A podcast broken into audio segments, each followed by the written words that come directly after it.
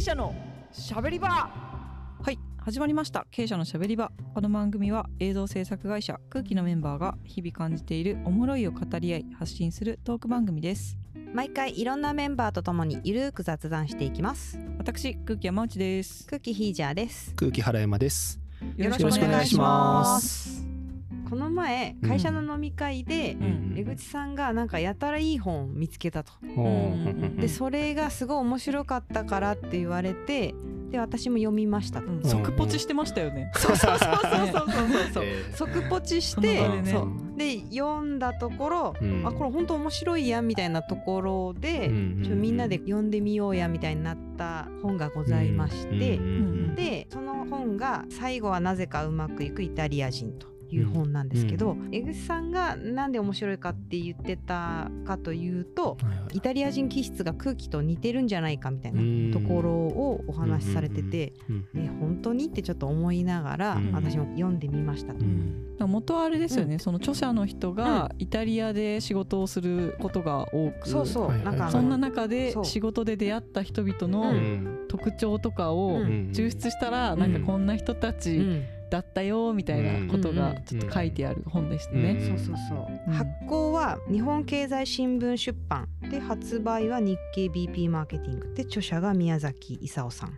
この方そのワインジャーナリストなんで、うん。もう書いてある内容を読むだけでなぜかワインを飲みたくなってそうなんですよね。私また昨日飲んじゃいました どうしても飲みたくなって、うんイタリアワインを飲みました僕もこれ読んでて、うんうん土日結構がっつり読んでたんですけど、うんうんうんあイタリア料理食いてえっつってサゼリアに行きました。でこの方は1年の3分の1をイタリアで過ごしていると。うんうんでこの方のまた経歴がちょっと面白くてイタリアの大学行かれたのよね。でうん。えー大学中に日本の CM 撮影の翻訳のバイトをしたりとかしてでうんうん日本とイタリア人の間を取り持つ中で結構トラブルとかもいっぱいあって、うん。なんでこんなに分かり合えないんだろうみたいなね、うんところからこの本をね出してみたみたいなところがありましたよね。30年イタリアと日本で仕事をされている方、発行自体はうん。2018年なんだけれども、最近なんかまた SNS で話題になったらしい、それで知ったのかな？かもしれんうん。ね。江口さんも。ねどうして手に取ったかはちょっと私うんうもん。知らないんですけど、そうその飲み会の場でうん、うん、「いやめっちゃ空気に似てんだよ」そうそう言ってましたよね。そうそうそうそうなんかイタリア人って情熱的みたいあなうんうんうんうんちょい悪うん。みたいな。まあまあまあそうですね。で結構ルーズなところがあるよみたいな、うん。そういうイメージは。どんなイメージ持ってました？なんか仕事しないイメージ私はなんかうん。昼の1時から3時ぐらいまで閉まるでしょイタリアって。おうん。あそうなんですか？すっごい閉まるでしっかりお昼ご飯食べるの。自分の家に帰るのか分かんないけど、そう。だからなんか楽しそうだけど、ん。なんかあんま儲かってんのかなってちょっと思う感じのイメージがあった。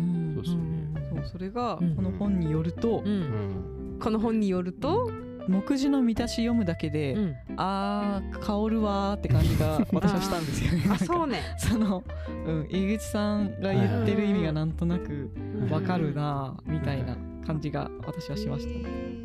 いつでも仕事しいつでもサボる資本主義の常識を軽やかに無視するイタリア人とかは、うんうんここの見出しなんか面面白いなみたいな。どういう感じなのかなみたいな。な感じでちょっと興味を引き立てられますよね。あとイタリアに世界の一流メーカーが生まれる理由とはとかは、うん。なんかやっぱイタリアってねなんかうん。イタリア製のレザーとか、うん。あるですね。なんかね車とかうんうんそういう職人技みたいな感じのね、イメージがあるんでね。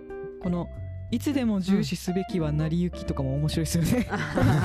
あ成り行きっぽいな、イタリア人ってうんみたいな。うん私がすごいちょっと面白いなと思ったのは、うん記者会見が開かれる時間が例えば6時ですとかって決まってたら、うん。その1時間後から始まるってみんな分かっててそのちょっと前に来るっていう、6時に始まるって言って6時より前にとかは絶対行かないってことそうそうそう。だから6時に来てるのに全然人が集まってなくて、うん。それから準備してるみたいな、うん。それでそう。6時に来て、うんまだ始まんないの？とか言ってるやつはナンセンスってことですよね。そうそうそうそう。だから意外とイタリアも時間にルーズかと思いきやちゃんと決まった法則でみんな来てるんだなって思ったから、うん。あなんか全然ルージじゃないじゃんってちょっと思ったんやけど、うん。なんか私それそのエピソードは私、博多時間を彷彿とさせましたね、あ本当？博多博多もそうなの？なんか博多時間って言いません？あそうなんだ。うん。知らない。知らないあの博多の人は約束の時間からちょっと遅れてくるみたいな、へー。あでへみんなそれが分かってるからちょっと遅れていってちょうどいいってこと。そうそうそうそう、あーなるほど。うん、一緒やん。一緒やん。イタリア人と。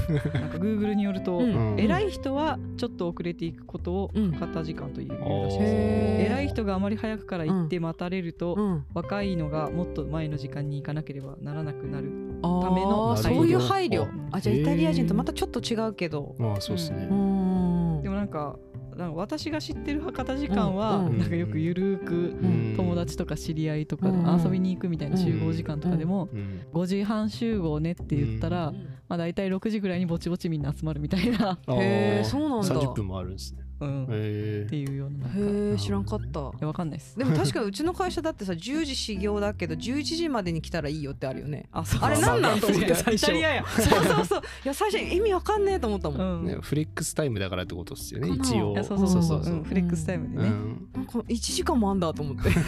コアタイムが確か11時からっていうのもあってっていうあーそういうそうそうことなんだ。まあでもあ一応ねあとまあその前10時日遅いとか、うん。うん。そういうのとかもうんあってっていうそうことですね。うんうんうん。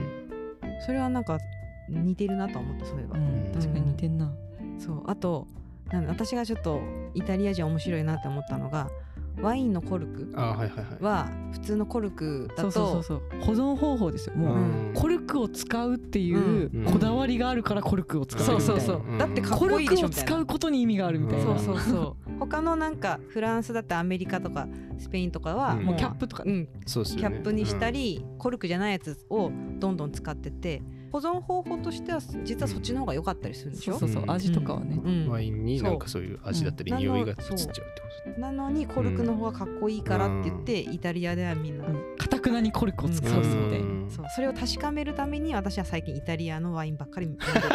確かめてコルクだ。へそう。ー。確かにコルクだみたいな、あれですよね。そのワインの作り方もなんかこう、このワインができるためには100個ぐらいのこの決まりがあってって、うん長々あるのに、うん。結局実はそんな守ってないみたいな、話も守ってないんかいってなりました。ね。うんいやお二人もこの本の中で面白かったイタリア人とかある、でも私が一番グッときたというか、ん空気の活気と通じるなみたいなって感じた部分が、イタリアはプライベートと仕事の区別が曖昧で、うん。うん曖昧というよりめっちゃ混同してくるみたいな。うん。でしかもその公私混同が激しければ激しいほどうん。社会に活気が出てみんなが生き生きしてるような気がするみたいなっうん。ていうところとかうんうんうんは、ああ分かるかもって思いました。う。ん。うん。私もそれは思った。う、うん。ん、なんかみんな生き生きしてるじゃないですか。んで仕事とプライベートきっちり分けるっていうよりも、うんうんそうじゃない状態の方が生き生きしてる、みんな。僕だから意外と空気に入社してここが一番びっくりしたポイントだったかもしれないですね。その社会人ってしっかり仕事とプライベート分けてるもんだって勝手に思ってたんですけど、ああはいはいはいはい、はい、まあそそういう会社も多いとは思うんですけど、うんうんうん。まあ、そういうのが8割そうそう9割だそうですよね。この番組自体、うん。混同もいいところですよ。本当っすよね。確かに、いやでも私一周回って新しいなと思った。この会社のシステム。システムって言えるのかな？わかんないけど、思想的なね。うんうんうんだってこんな会社ないってもうずっとそうそうそう。常に言ってそうそうそう。あー確かに確かそう。に。うん。あとですねあの死後を慎むという概念がないみたいなもう思い立った時がおしゃべりタイムみたいなところもマジでこの番組だし 確かに。いやこの今日の飲み会神会だったみたいなってよくうん。私が言ってますけど、うんうん。この本の中にもあのイタリア人の人がうん。家族で食卓を囲む時とか食卓の合間の雑談がいつの間にか仕事の話で盛り上がってそこで素晴らしいアイデアが出てくるということもよくあるっていうふうに書かれてあるんですけどうんうんこれはなんか空気の飲み会もそうやんって思います。うね。んそうね確かに、まあ言ってもこの本もだってね飲み会の場で出てきたやつだもんね。まあまあ確かに確かに。うんでも仕事中でも普通にみんな雑談しだしますもんね。うん。結構会社でシーンってなっててうんわかんないですけどい石石井さんにちょっと原山くんって声かけられて「えなんすか?」って言ったら「いや雑談なんですけど」って言って。近藤さんもね 雑談いいですか？って。そうそうそうそう。みたいなのはもうしょっちゅうですね。そううん。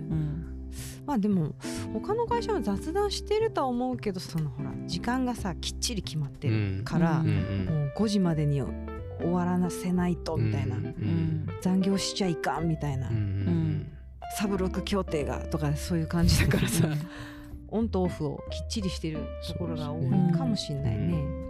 それに比べて、うん。イタリア人は仕事の時間と私の時間が幸せに溶け合っているって書いてある、うん。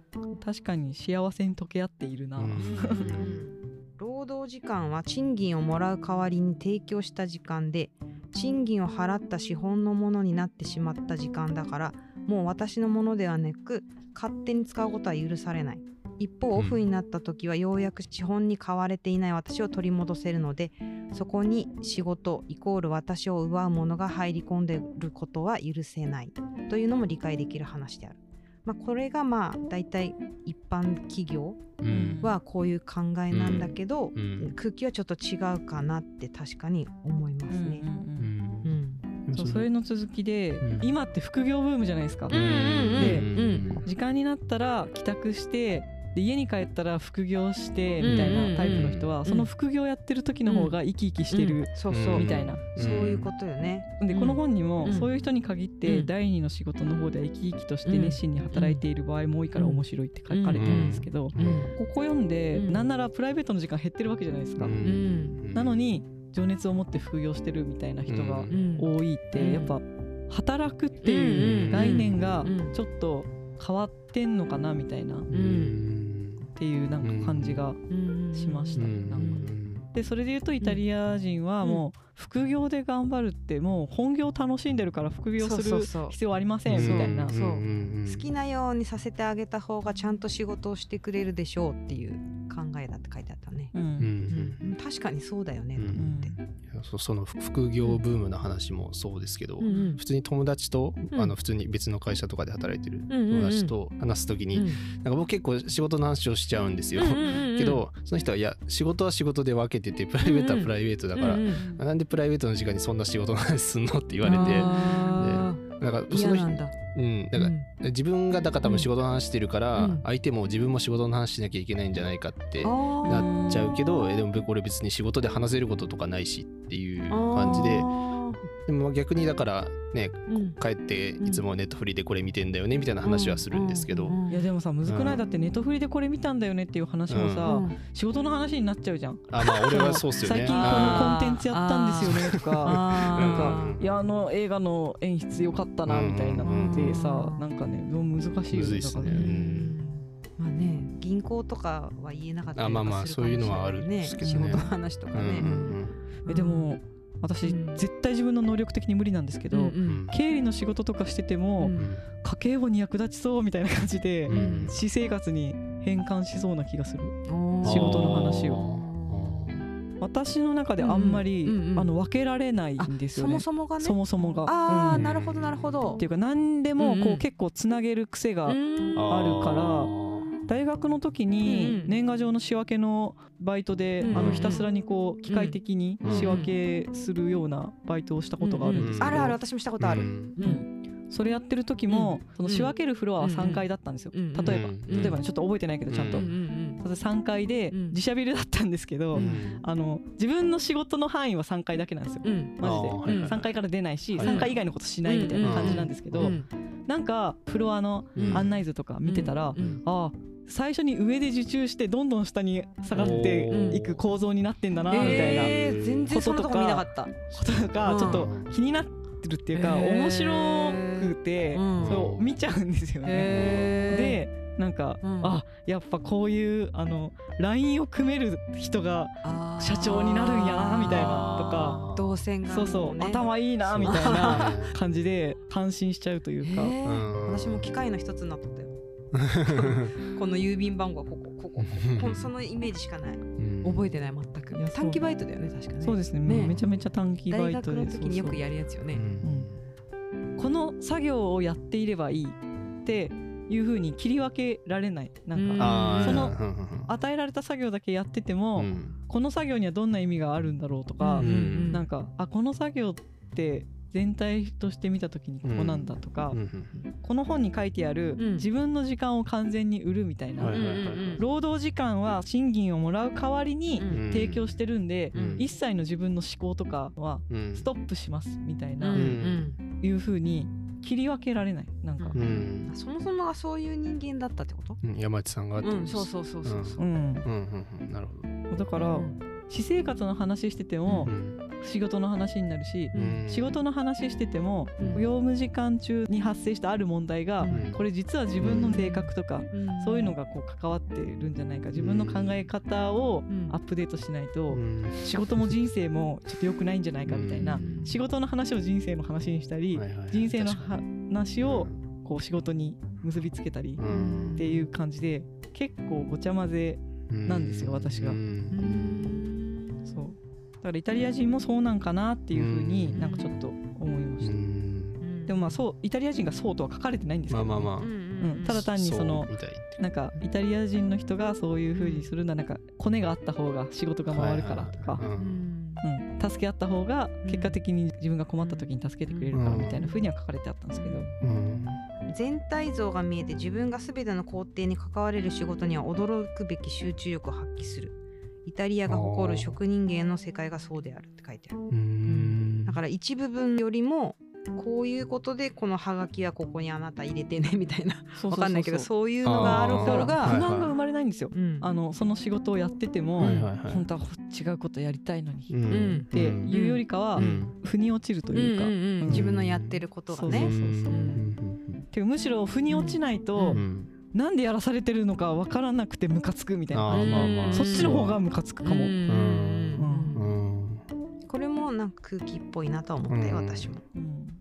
今の山内さんの話聞くと、僕逆だなって思います。どういうこと？仕事と自分の時間っていうのを、うん。まあ確かに空気で働いてるから、うん。溶け合ってるんはそうなんですけど、うんなんだろうどっかで一旦家に帰ったらオフにしてる自分がいるから、うんうんうんその無意識に分けてんだろうなって気はしましたあね。でも私はちょっと前に話したうん。回で、うん。リモートワークめっちゃ疲れてるって言ってたんで、はいはいはい。うん私もオフにしないといけない時はあります、そうですよね。そうですよね。そうそうあるあるある。だから映画とか見る時も、うん。もちろんそのあ星 G がこうなってみたいな見る時もあるんですけど、うんうん。逆に空っぽにして見てる時も全然あるし。う、んまあでも確かにどこでそのスイッチのオンオフをしてるか分かんないですけど、だうんからその資本主義的な話もめちゃめちゃ分かるんですよね。うんうん。うん。だから私わかんないけど社歴が長い人の方がなんか溶け合ってる気がする。仕事とプライベートが、うん。空気に長くいるから。そうそうそうそうそうそうそう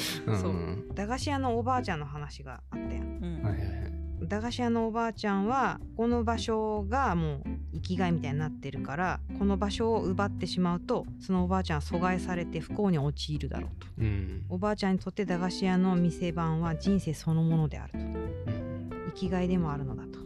こうなってるのかなって思ったちょっと社歴の長い人々は。違う、うえでもなんかうん。仕事辞めたらボケそうで嫌ですねそれ。あー。そう。なりそうですね。ね。